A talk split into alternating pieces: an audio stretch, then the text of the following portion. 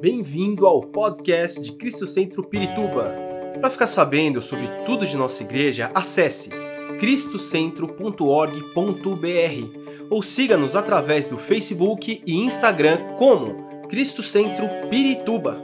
Você também pode ver essas e outras pregações no formato vídeo em YouTube barra Cristo Centro Pirituba Oficial. Seja bem-vindo à nossa casa apostólica.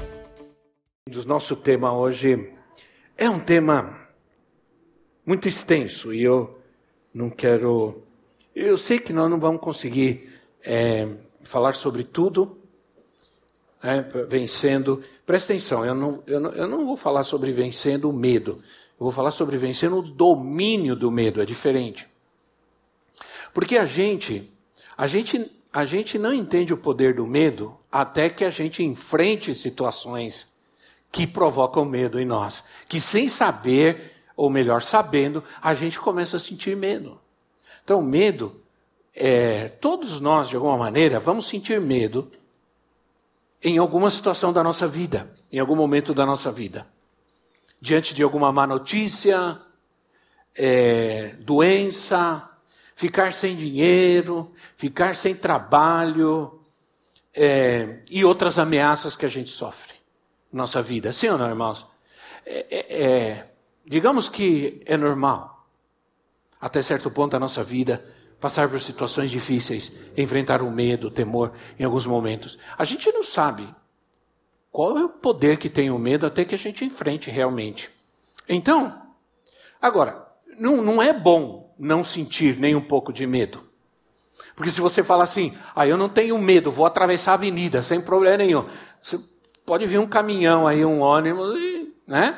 Então, quer dizer, você não pode dizer, eu não tenho medo de. Eu não tenho, eu vou pular na piscina num profundo, porque eu não tenho medo de, de morrer afogado. Você não sabe nadar, mas não tem medo de morrer afogado. Você vai morrer afogado. Sim ou não? Então, o medo, de certa maneira, ele nos ajuda. Né? Ele, ele nos faz ter cuidado não ter medo em nenhuma situação é perigoso. Como aquele homem que diz que não tinha medo de cobra, e até que ele um dia pegou uma cobra, a cobra pá. E ele quase morreu.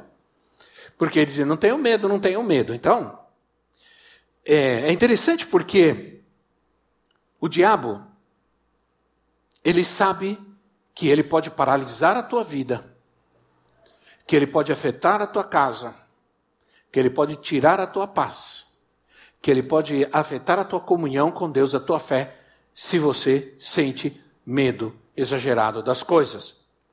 O diabo disse, diz o, a Mateus capítulo 4 diz que o diabo pegou Jesus e levou ao pináculo do templo. O templo ficava num lugar alto e, e ele levou na torre do templo, lugar mais alto ainda, e disse para o Senhor: Joga-te daqui para baixo porque disse a palavra aos teus anjos, dará ordem a teu respeito, para que guardem os teus pés, que não tropecem. É? É, o que, que, ele estava dizendo? O que, que ele estava querendo fazer? Ele estava querendo levar Jesus a tomar uma atitude precipitada e querendo acusar Jesus, depois de eh, acusar a Jesus de que ele não pularia, não se atiraria, porque ele tem medo. Não, o Senhor não vai pular porque o Senhor tem medo. Né? Então, o diabo queria levar Jesus a, a declarar que ele tinha medo e, portanto, ele não cria na proteção do Pai. Então o Senhor mostrou a Satanás, o Senhor Jesus mostrou a Satanás que ele não se atirava porque ele tinha medo, mas ele não se atirava porque ele confiava em Deus. Porque ele confiava na promessa de Deus, na promessa do Pai. Nós não podemos testar a palavra de Deus. É muito perigoso querer testar a palavra de Deus. Nós não podemos tentar a Deus. A Bíblia diz que Deus não pode ser tentado. Nós temos que obedecer, mas não testar a palavra de Deus. Testar a palavra de Deus é tentar a Deus. E a Bíblia diz: não tentarás ao Senhor teu Deus. Então, se você subir no edifício mais alto da cidade e, e chegar lá e declarar que o Senhor é teu Deus, que Ele vai te guardar, que Ele vai te livrar, e, e que os seus anjos vão vir e te proteger, e você pular, você vai morrer. A menos que você tenha um paraquedas de emergência. Você vai pular, você vai morrer. Por quê? Porque você não pode tentar a Deus. Sim ou não, irmãos?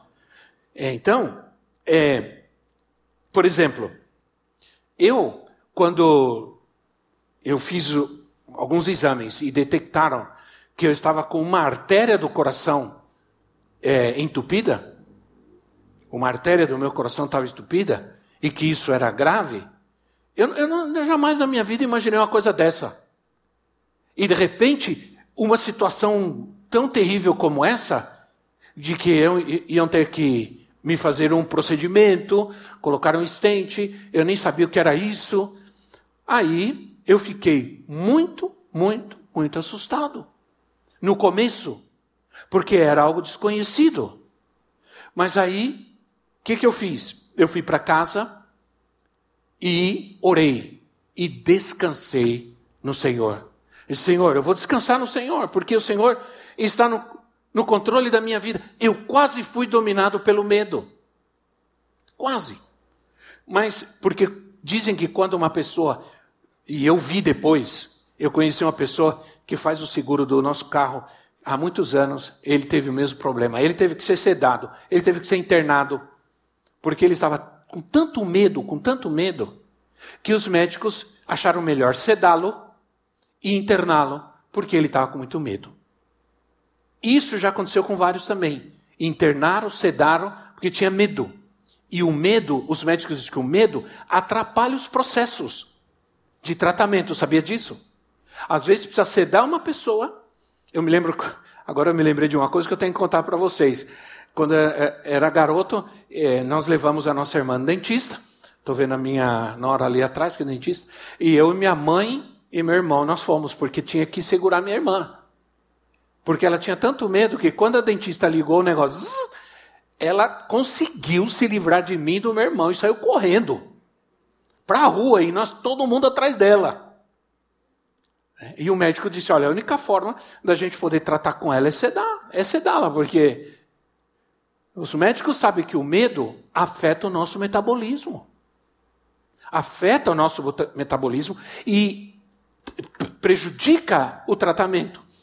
Eu fui com tanta paz, no meu coração com tanta paz, que todo o procedimento que o médico fez foi comigo acordado, conversando com ele. Ele entrou no meu coração, conversando comigo, falando do Brasil, do Corinthians, falando não sei do que, e a gente conversando e rindo. E quando ele terminou, ele disse: Está tudo bem? Está tudo bem, doutor. Fui para uma sala então você vai lá para a sala, vai ficar lá em cuidado, em atenção. Quando chegou lá, o enfermeiro perguntou: o senhor está com fome? Eu falei: estou morrendo de fome. Me trouxeram um almoço, almocei. Quando eu estava almoçando, o médico veio. Como é que o senhor está me sentindo? Estou super bem, doutor. Tá bom. O senhor termina de almoçar, prepara ele manda ele embora. Três horas depois, eu estava indo para casa. Tem gente que é sedado, fica internado. Entende? Por quê? Porque eu tinha paz porque eu tinha paz. Ah, o que nós não podemos permitir com relação ao medo é que o medo domine. O medo domina, ele vai, ele vai controlar nossas, as nossas emoções, vai nos descontrolar emocionalmente. E uma pessoa descontrolada emocionalmente faz bobagem. Sim ou não? Às vezes faz bobagem, porque se descontrola. O, o, quando o medo domina, isso pode afetar nossa fé, pode afetar nossa, a nossa, é, a nossa confiança em Deus. Esse tipo de medo descontrolado se chama fobia. Esse é um medo descontrolado, o um medo que, nós, que está dominando a nossa vida. Fobia. Fobia é medo incontrolável, medo exagerado, é uma espécie de obsessão. É um medo angustioso, um medo que gera angústia.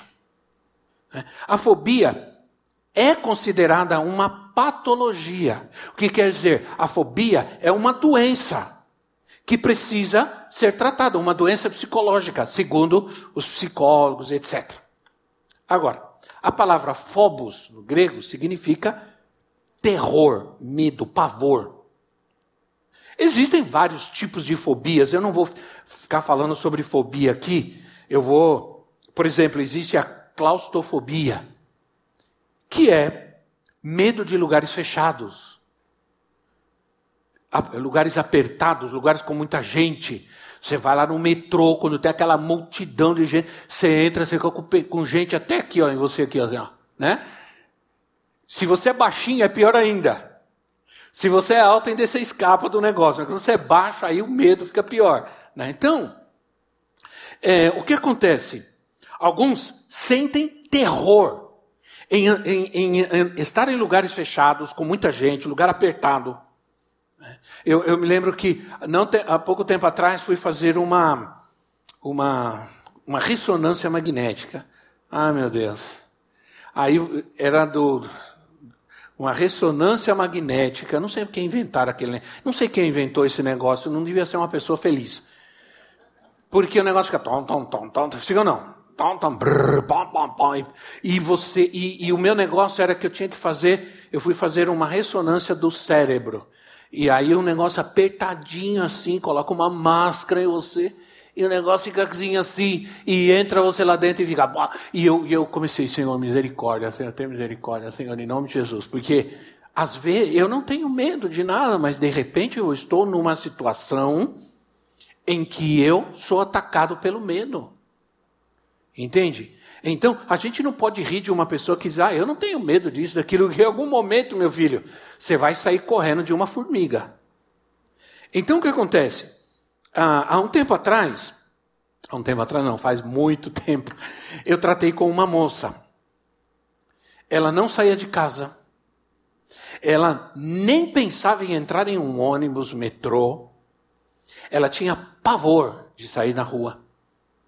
Que era o que se chama, o que um medo exagerado é uma fobia, também se chama síndrome de pânico.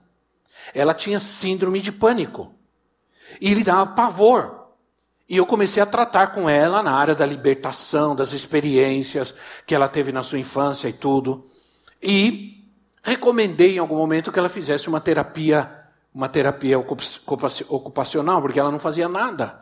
Desocupada, ficava em casa e a cabeça, né? Então ela começou a fazer uma terapia, ela foi conseguir para ela uma, uma parente que começou a dar aula de pintura e ela começou a pintar. E, e comecei a ministrar libertação, cura na vida dela. Libertação, cura. E ela passou por esse processo. E ela foi curada. Ela foi curada. O primeiro quadro que ela pintou, sozinho, o primeiro quadro, ela colocou uma moldura e me trouxe. Eu tenho guardado esse quadro até hoje comigo. Um quadro grande. Então, existe uma coisa engraçada. Existe uma fobia chamada blatofobia. Quem sabe o que é blatofobia? Ninguém sabe. É terror à barata. Existe uma terapia chamada blatofobia. E existe tratamento psicológico. Porque é possível, e já aconteceu, que uma pessoa se atira pela janela. Porque uma barata entrou no quarto. Né? Por causa de uma barata. Eu estava lendo, eu estava lendo que há pessoas que fazem terapia. De tanto que lhes afetou um encontro com uma barata. Né? É, inclusive afeta a qualidade de vida. Quantos vocês já viram um vídeo que aparece por aí? De você vai na cozinha de noite, se acende a luz, tem um cara vestido de barata comendo.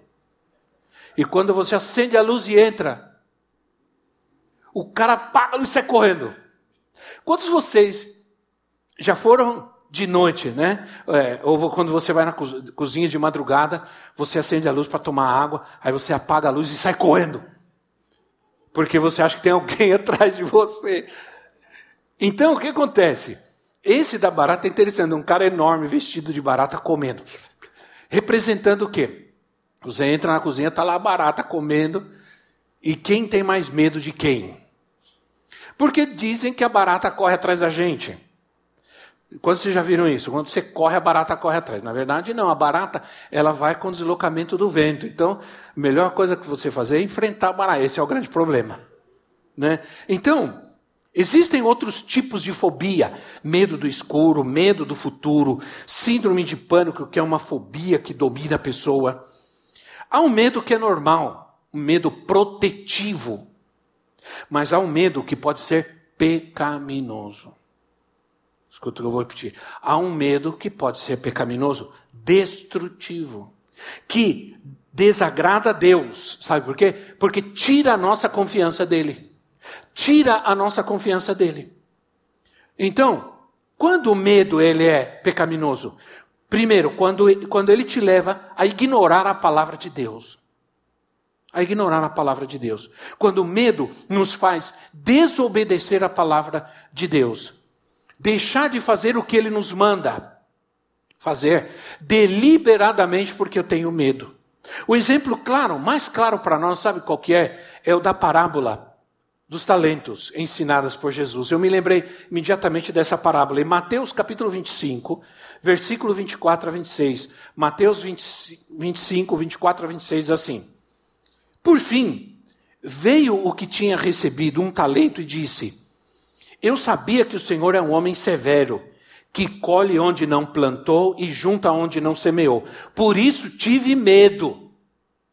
Tive medo, saí e escondi o talento no chão. Veja aqui está o que lhe pertence.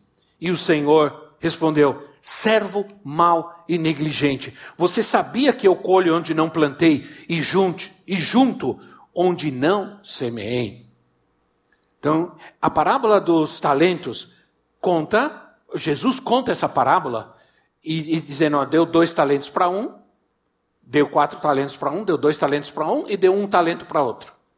E Jesus disse: vocês vão multiplicar esses talentos. Significam dons, habilidades dadas por Deus. Eles, do, os que recebeu quatro multiplicou, os que recebeu dois multiplicou, e um, que é esse daqui, ele enterrou o seu talento, o seu dom, a sua habilidade, porque ele tinha medo. Ele disse: tive medo. Tive medo. E porque eu tive medo, eu não fiz o que o Senhor mandou, não multipliquei, não respondi ao teu chamado, não fiz o que o Senhor mandou, não obedeci.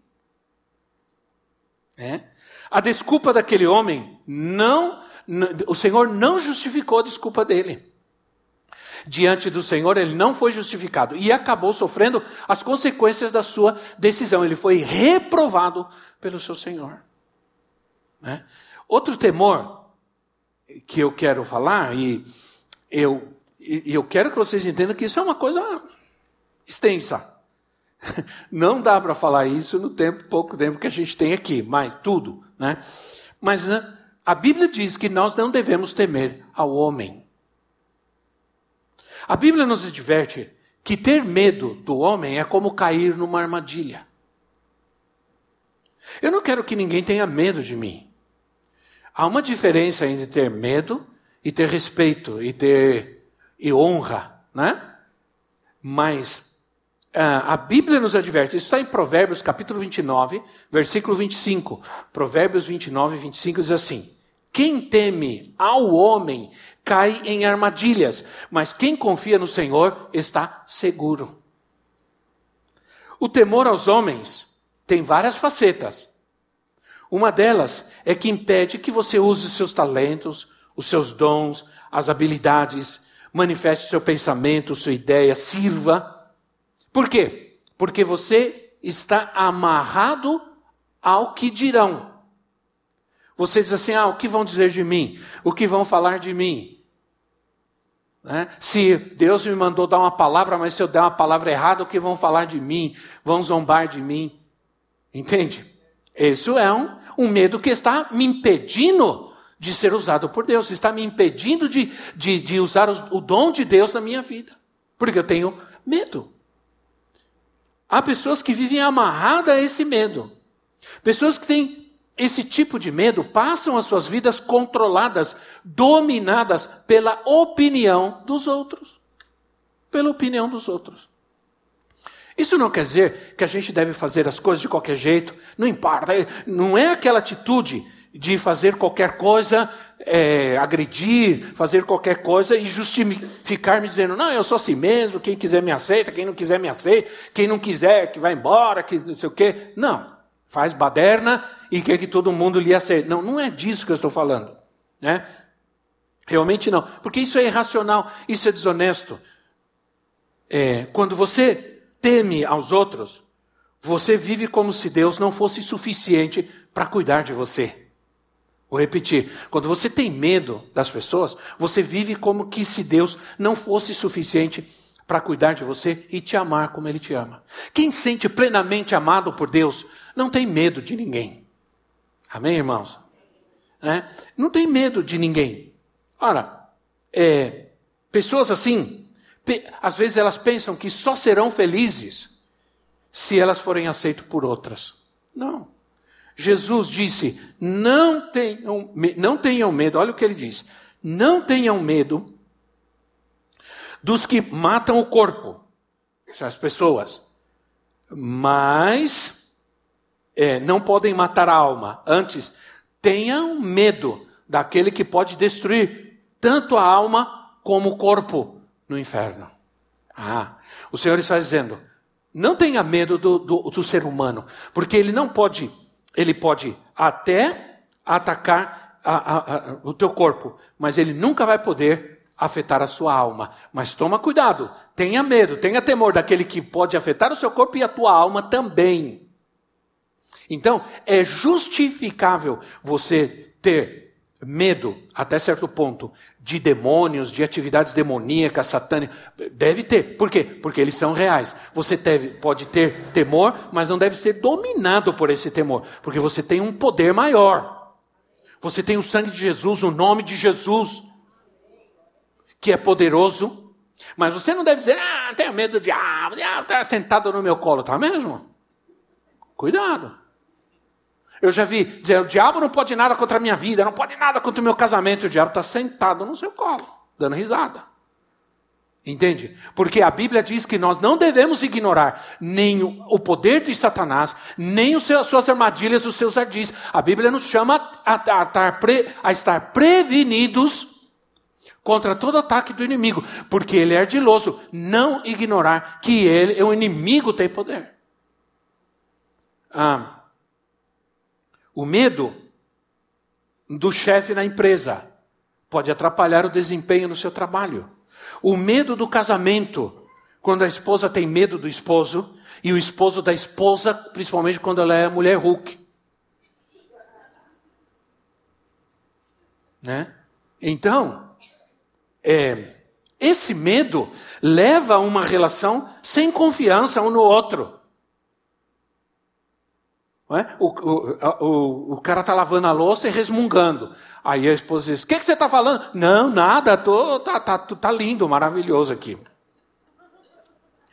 Então, conheci mulheres que tinham medo, pavor dos seus maridos. E isso lhes fazia muito mal. Elas se relacionavam com ele com esse medo e esse temor né, por causa de alguma experiência, ou passado, ou o que seja, tinham medo. E isso afetava tremendamente a relação no matrimônio. E se isso acontece, isso não pode acontecer. Matrimônio tem que, tem que haver confiança, respeito, e não medo e temor. É, medo de Deus. Eu cresci com medo de Deus. Porque me ensinaram que Deus sempre estava bravo. Você não podia jogar bola, não podia ver televisão, porque Deus ia te matar, te ia colocar numa cama.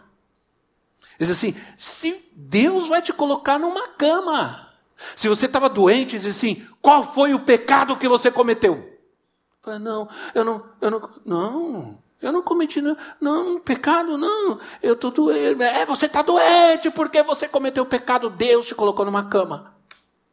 Eu me lembro que uma vez a minha avó contou que ela estava numa reunião de oração e ela orou assim: Senhor, perdoa os meus pecados e tudo. Quando terminou a oração, o, o presbítero chamou e falou: Irmã, confessa o teu pecado. Senão Deus vai te colocar numa cama. Ela falou: Mas qual o pecado? Não, você acabou de orar dizendo: Senhor, perdoa os meus pecados. Davi disse assim: Senhor, me perdoa dos pecados que eu não sei, daqueles pecados que eu ignoro que eu cometi. Então a gente deve pedir perdão dos nossos pecados ao Senhor, devemos. Porque quem diz que não comete pecado, irmãos, já diz a palavra. Quem? O que diz a Bíblia? Quem diz que não comete pecado está enganado. É do diabo. Entende? Então, agora, há uma diferença. O temor é diferente de medo. O temor, eu tinha medo de Deus. E com o tempo eu comecei a perder esse medo. Porque já vi que eu jogava bola não acontecia nada, Jesus não vinha na hora, nem nada, né? A bola não furava, o carro não me atropelava, como falava. Você vai estar tá jogando bola quando você sair, o carro vai te atropelar e te matar. Era maldição pura, né? Então me colocavam medo, eu tinha medo de Deus. E a gente não pode ter medo de Deus, a gente tem que ter temor de Deus. Qual é a diferença entre medo e temor? O, me, o temor é respeito, é honra. Temor é adoração, é obediência. O medo é opressivo, é destrutivo, é maligno. O medo, escute bem, o medo você perde com o tempo. Você fica sem vergonha. Por exemplo, medo de voar de avião. Então, Sabe qual é a única forma que você tem de perder o medo de voar de avião? É viajando de avião. Não tem outro jeito.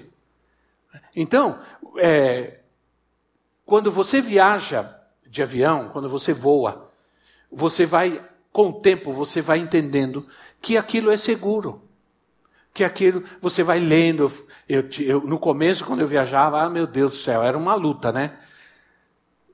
Depois, com o tempo, fui entendendo que aquilo é seguro, que aquilo é, é um dos transportes mais seguros, que morre mais gente de acidente de carro que gente de acidente de avião. É um transporte extremamente seguro por causa disso, disso, disso. E a gente vai lendo, vai conhecendo, vai perdendo o medo. Hoje, eu não tenho medo nenhum. O avião balança, pula, sacode, rebola e eu estou dormindo. Então, o que acontece? O medo é isso. O medo, ele você perde o medo quando você conhece. O temor, quanto mais você conhece, mais temor você tem. Quanto mais você conhece a Deus, quanto mais você busca a Deus, quanto mais você conhece a santidade de Deus, a grandeza de Deus, quanto você mais conhece a, a maravilha do Senhor, quanto mais você conhece a sua glória, mais temor você tem de Deus. E é o temor, não o medo, que eu não tenho medo de fazer qualquer coisa. Eu tenho, eu tenho temor no meu coração em obedecer e honrar ao meu Deus. Por isso eu não faço coisas erradas. Ou, ou me esforço para não fazer. Me esforço para não fazer. Quer dizer que eu não faça, mas eu me esforço. Por quê? Porque eu temo a Deus. Então, é, quanto mais eu temo a Deus, mais aumenta meu temor a Deus, meu coração. É, é, o temor Infelizmente, o temor aos homens nos leva a fazer concessões. Abraão, ele mentiu aos egípcios. Quando ele chegou no Egito, ele, ele, Abraão diz a, a Bíblia que a esposa de Abraão era uma mulher muito linda. E Abraão, diz o texto que Abraão ficou com medo de que os egípcios o matassem para ficar com a sua esposa. Que ele fez? Ele disse que não era sua esposa, que era sua irmã. E isso causou muito problema. Por quê? Porque é, Abraão, ele desonrou aquele país, desonrou aquelas pessoas, porque aqueles homens começaram a disputar a sua esposa, para tomá-la como esposa, queriam casar com ela. Deus não permitiu. Ele desonrou a Deus e envergonhou a sua esposa, porque ele teve medo. O medo nos faz mentir mas não só isso, nos faz abrir concessões na nossa vida. Porque medo de testemunhar Jesus, medo de, de se identificar no meio das pessoas, medo de dizer sou cristão, sou pastor, sou isso, sou aquilo. Medo, por exemplo, eu trato muitas vezes com casais jovens que vão se casar, cristãos, com o problema com família, porque parte da família não é cristão. Outra parte da família é cristão. Aí eu vou, eu vou casar, mas eu não queria bebida no meu casamento. Mas uma parte da minha família está dizendo que se não tiver bebida não vão no casamento. Vão ficar com raiva de mim.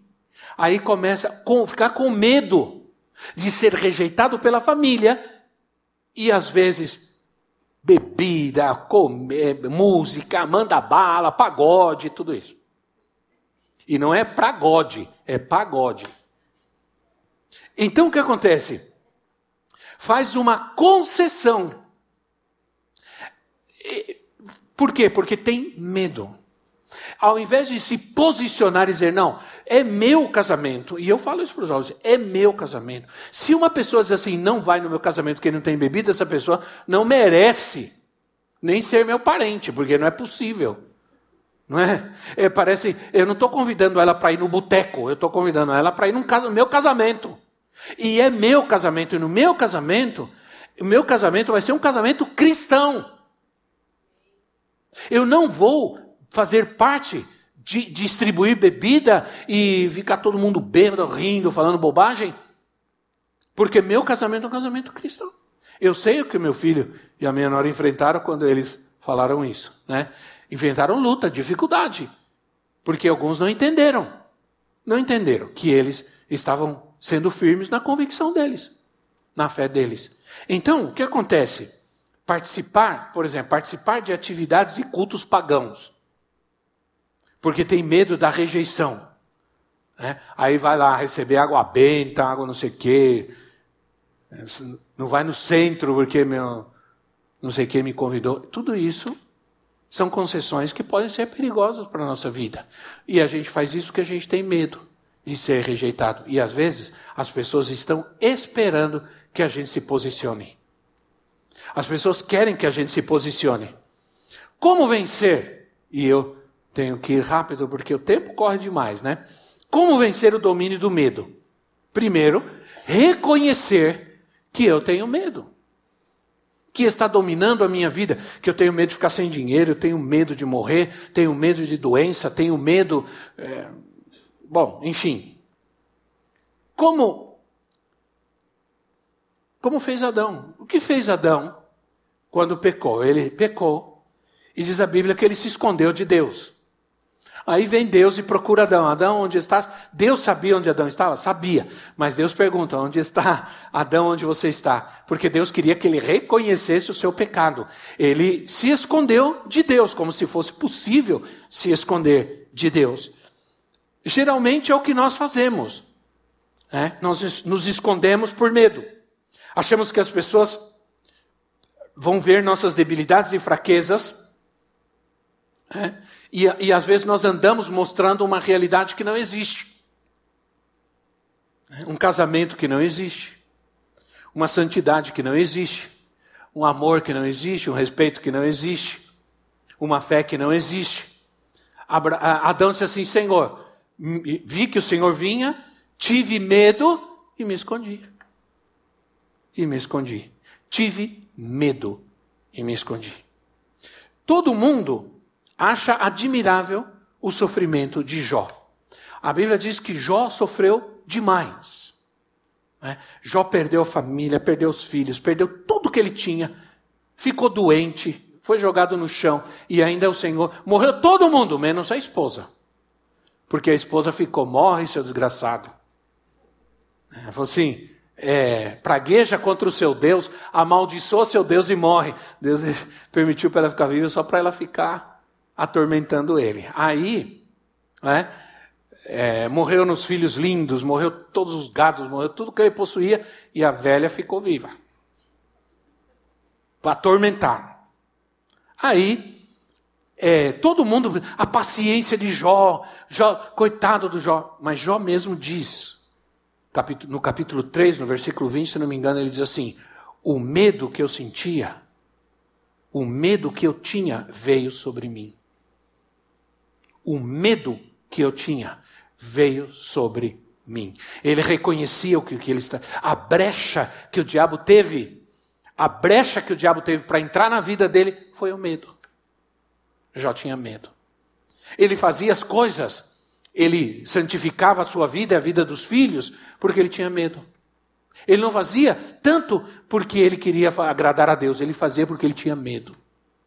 Então, irmãos, é, é o que nós fazemos, mostrando uma realidade que não existe. Em segundo lugar, a gente quer transferir a culpa. Adão culpou a mulher. Quando Deus veio, o que você fez? Que eu falei que não era para você. Senhor, a mulher que o Senhor me deu, foi ela que fez isso. Ele não colocou a culpa só na mulher, ele colocou a culpa em Deus. Eu disse, o Senhor me deu uma mulher que fez isso comigo. A mulher que o Senhor me deu. Se vira aí com ela. Não. Colocar a culpa nos outros daquilo que acontece comigo, que muitas vezes é resultado das minhas próprias atitudes, daquilo que eu fiz, daquilo que eu criei. Então, quando se comete adultério, não, não é só porque um quis, o outro não quis. Quando um quis, um quer, o outro não quer, isso não é, isso é estupro. Né? Quando se comete é porque os dois quiseram. Então o que acontece? A gente não transferir culpa, assumir nosso pecado, nossa responsabilidade. Em segundo lugar, se arrepender. Se arrepender. Confessar o pecado de não confiar em Deus. Qual o pecado que eu cometi? Não confiei em Deus. E fiz concessões na minha vida, pequei, errei, porque tive medo. É. O texto mais poderoso da Bíblia nesse sentido para nós é o Salmo 91, sim ou não? Salmo 91 para nós ele é tem gente que deixa a Bíblia aberta no Salmo 91 para espantar os fantasmas. Mas o Salmo, a, a Bíblia aberta no Salmo 91 não é um amuleto. É, aquilo que está escrito é para você viver. Aquilo só vai funcionar se você viver. Se você não viver, não serve para nada. Então, é, o versículo 2 do Salmo 91 diz assim: Você pode dizer ao Senhor: Tu és o meu refúgio e a minha fortaleza, o meu Deus em quem confio. O Salmo 91, ele é poderoso para você declarar quando tem medo. Você sente que há um espírito de temor, há, uma, um ataque na sua casa, abra o Salmo 91, não deixa só aberto, ah, e leia, e ore, e declare porque é palavra de Deus. É palavra de Deus. Então, na sua casa, à noite, sentiu ataques, tormentos. É, uma vez, às vezes a gente tem, se preocupa em contar certas coisas, porque as pessoas olham para assim, meio enviesado para você. Mas quem nos conhece sabe que nós pessoas somos muito sérios na pregação da palavra. A gente não tem fantasias. Mas há anos atrás, quando os meus filhos eram pequenos, a gente tinha uma caixa, um baú grande com todos os brinquedos dele que guardava toda noite. A gente ensinava eles que tinha que guardar e tudo. Como eu tinha, eu sempre tive uma filha muito ativa, né? Às vezes não dormia nem de dia nem de noite. E o pior que criança assim não dorme e não deixa ninguém dormir. E nós, era madrugada, nós escutamos um barulho impressionante e eles dormiam em outro quarto. E eu falei, será que a Elisa, porque era sempre ela, será que ela acordou e está brincando três horas da manhã? Aí eu me levantei. Quando eu me levantei, os brinquedos estavam todos espalhados no corredor e na sala. Aí, falei, é Elisa. Aí eu fui, fui, entrei no quarto, a Elisa estava dormindo profundamente. Não deu tempo dela fazer tudo aquilo e deitar e dormir do jeito que ela estava dormindo, não. Aí eu senti algo e não era duende. Era demônio. Né? Porque não são os duendes que fazem isso, os duendes que, que fazem bagunça à noite. É, os duendes, sei. É, aí eu senti que aquilo era maligno. Maligno, maligno. Minha filha estava dormindo profundamente. E eu comecei a orar e a repreender. Porque eu sabia que aquilo era um ataque para perturbar a gente e fazer a gente sentir medo. Não tenha medo. Diga que ao seu lado, não tenha medo.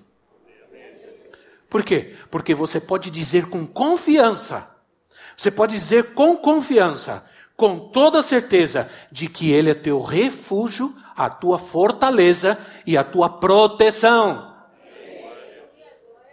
Ele me, me livrará das armadilhas, Ele me livrará da morte não terei medo de noite, não terei medo de dia. É o que diz o Salmo 91. Não terei medo da peste, não terei medo da praga.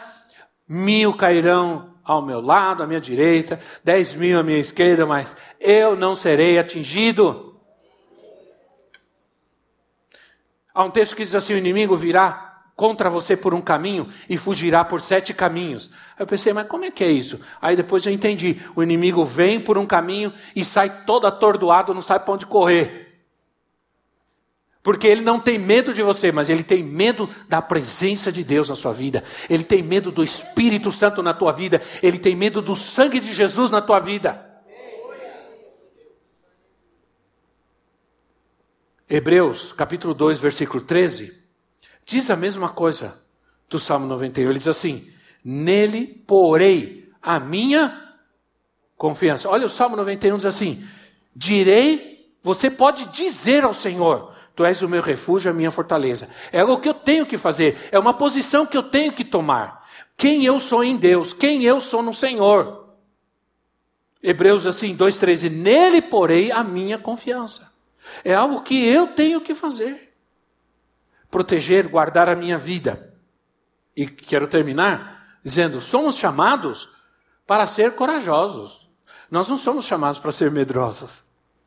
Né? Esses tempos que nós vivemos, com tantas ideologias contrárias à família, né? contrárias à fé, à identidade de Deus, à criação, exige que a gente tenha coragem. Que a gente tenha coragem para testemunhar nossa fé e ficar firme diante das ameaças que nós sofremos. Nós não vamos fazer. Há muitos anos atrás, é duro quando você começa a dizer há muitos anos, há muitos anos atrás. Isso indica alguma coisa, né? Eu trabalhava no escritório de contabilidade, eu precisava daquele emprego. Precisava trabalhar. Ainda não, não era casado.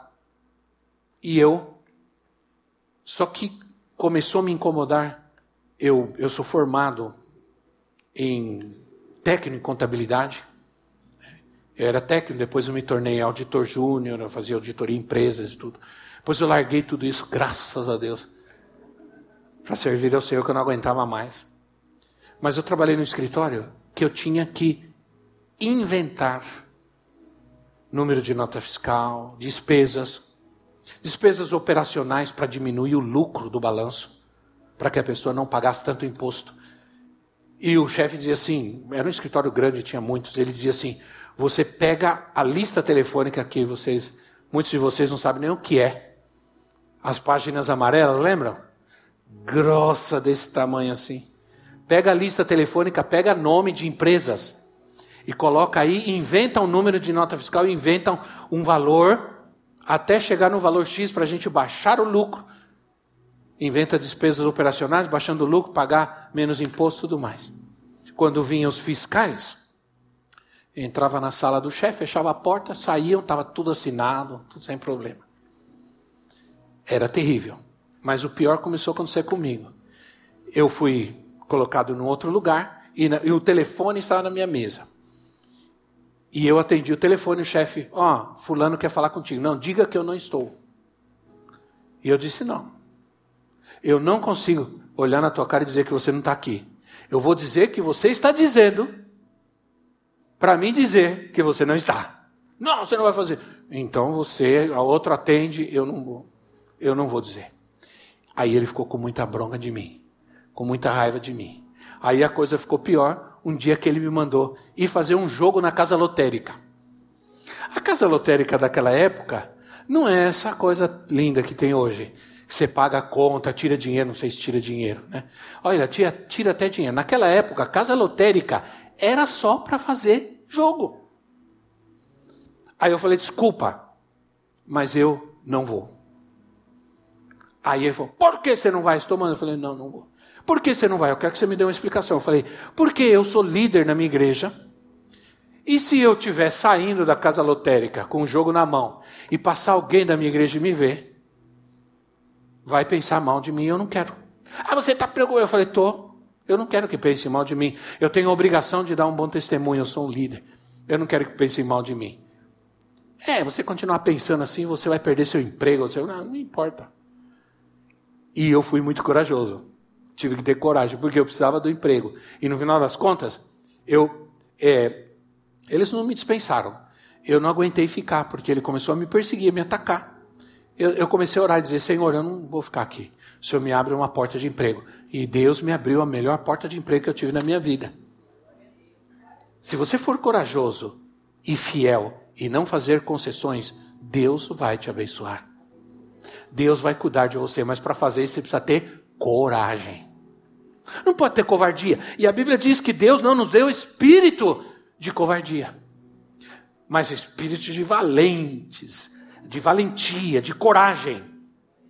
Nós não, nós não precisamos ter muita coragem para ir na igreja, não precisamos ter muita coragem para orar, não precisamos ter muita coragem para dizer que nós queremos em Cristo. É, é, não temos que ter muita coragem para cantar, orar, mas a gente tem que ter muita coragem para negar a si mesmo e seguir a Cristo e obedecer a Cristo em tudo. Para isso precisa ter muita coragem. Para se para testemunhar, para falar de Jesus, é preciso ter coragem. Não sei se o pastor Mauro notou, hoje nós fomos almoçar, o pastor Marcos, o pastor Mauro, e a gente, um menino que sempre atende a gente, a gente convidou ele para. Eu, eu, falei para eu quero fazer um convite para você. Eu quero que você vá numa atividade que nós vamos ter agora, em outubro e tudo, feita pelos nossos jovens tal. Aí, porque nós somos. Ah, vocês vão em que igreja? Ele falou. Ah, eu falei, você mora onde? Né? Eu moro em Perus. Eu falei, ah, então, nossa igreja fica assim, assim, assim. E nós somos pastores lá. Ah, percebi, ele falou.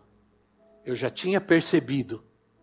Sempre a gente vai naquele lugar sempre almoçar. A gente nunca falou nada, mas ele falou, eu já tinha percebido. Isso é, ele percebeu que nós éramos cristãos. Por causa da nossa atitude. Se a gente estivesse lá bebendo, tomando cerveja Jamais ele teria imaginado quem seríamos nós. Mas ele percebeu que nós tínhamos alguma coisa. Aí ele falou: vocês são pessoas maravilhosas e eu gosto mais. Eu falei: não, você, você é nosso amigo, você se tornou nosso amigo. Ele falou: vocês é que são pessoas maravilhosas. Ele falou: não é importante isso? A gente poder ter coragem de ser quem nós somos em Cristo. É preciso ter coragem para se posicionar em nossa fé, em nossas convicções, não abrir mão né? Porque a gente crê, porque hoje não se crê em absolutos. Hoje as pessoas não existem absolutos e nós cremos em absolutos. Jesus é tudo, a palavra é tudo. Ele é a única verdade, ele é a única vida e ele é o único caminho. E nós temos que crer nas nossas convicções. Se a gente rejeita o absoluto, a gente perde a noção do que é certo e errado. E tem muitos cristãos que já perderam a noção do que é certo e do que é errado. É preciso ter coragem para dizer em algumas situações: isso está errado, isso é errado e desagrada a Deus. Por fim, Romanos 8,15 diz assim: Pois vocês não receberam um espírito que os escravize novamente para temer, mas receberam o Espírito que os adota como filhos, por, qual, por meio do qual nós chamamos Abba Pai. Abba Pai. Vocês não receberam o Espírito que os escravize para novamente temer, para ter medo de novo. Então, o Senhor quer nos dar vitória, tirar o medo, o temor. Sejamos pessoas valentes, pessoas fortes, corajosas e que confiam no Senhor. Amém? Vamos nos colocar em pé.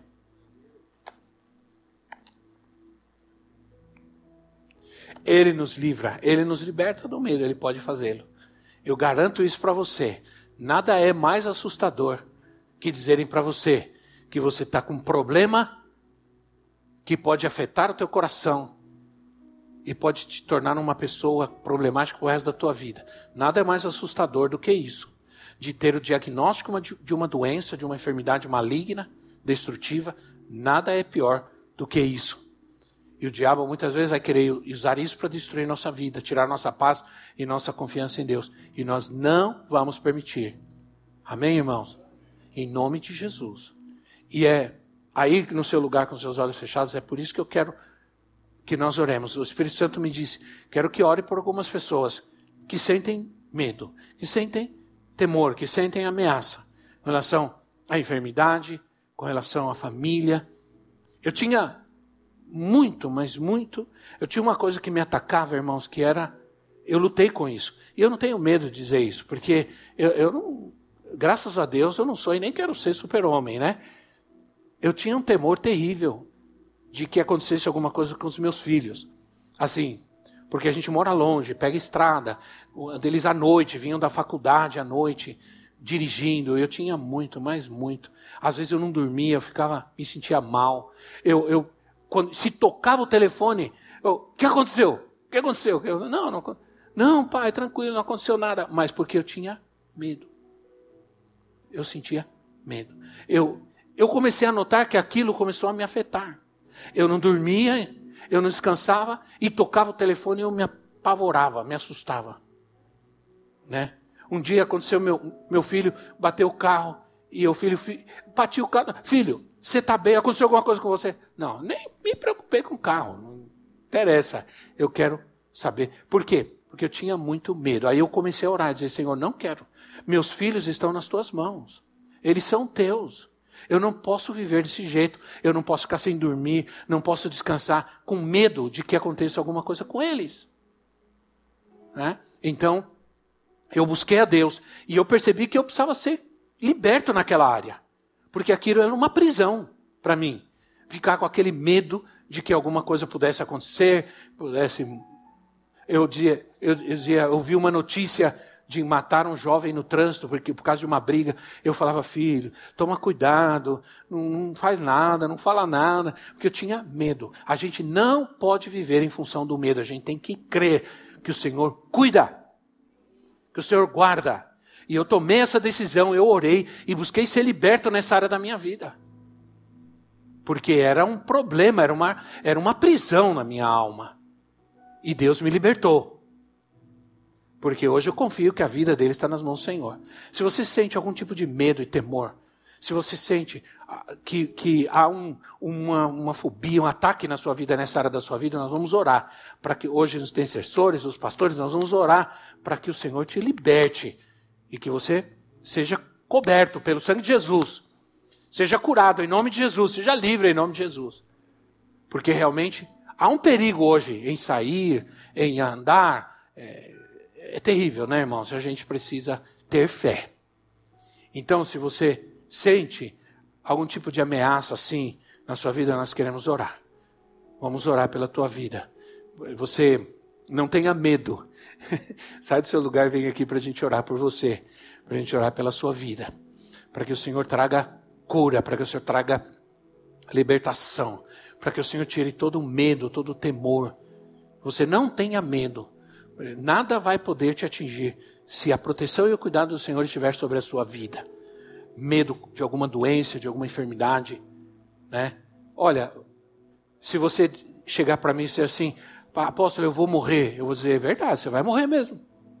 Com certeza você vai morrer. Mas eu acho que você não vai morrer agora.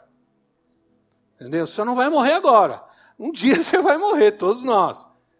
Mas não é agora. Mas não deixe que o Senhor não deixe que o inimigo atormente a sua mente, atormente você com a possibilidade de que alguma doença te ataque te destrua, tire a sua paz. Em nome de Jesus, que a sua casa está protegida, guardada, todo o medo da sua vida, seja ele qual for, deixa que o Senhor traga cura hoje na sua vida, em nome de Jesus. Vamos orar? Venham. Esperamos que esta mensagem tenha te inspirado e sido uma resposta de Deus para a sua vida. Quer saber mais sobre Cristo Centro Pirituba? Siga-nos nas redes sociais no Facebook, Instagram e YouTube, ou visite nosso site em cristocentro.org.br.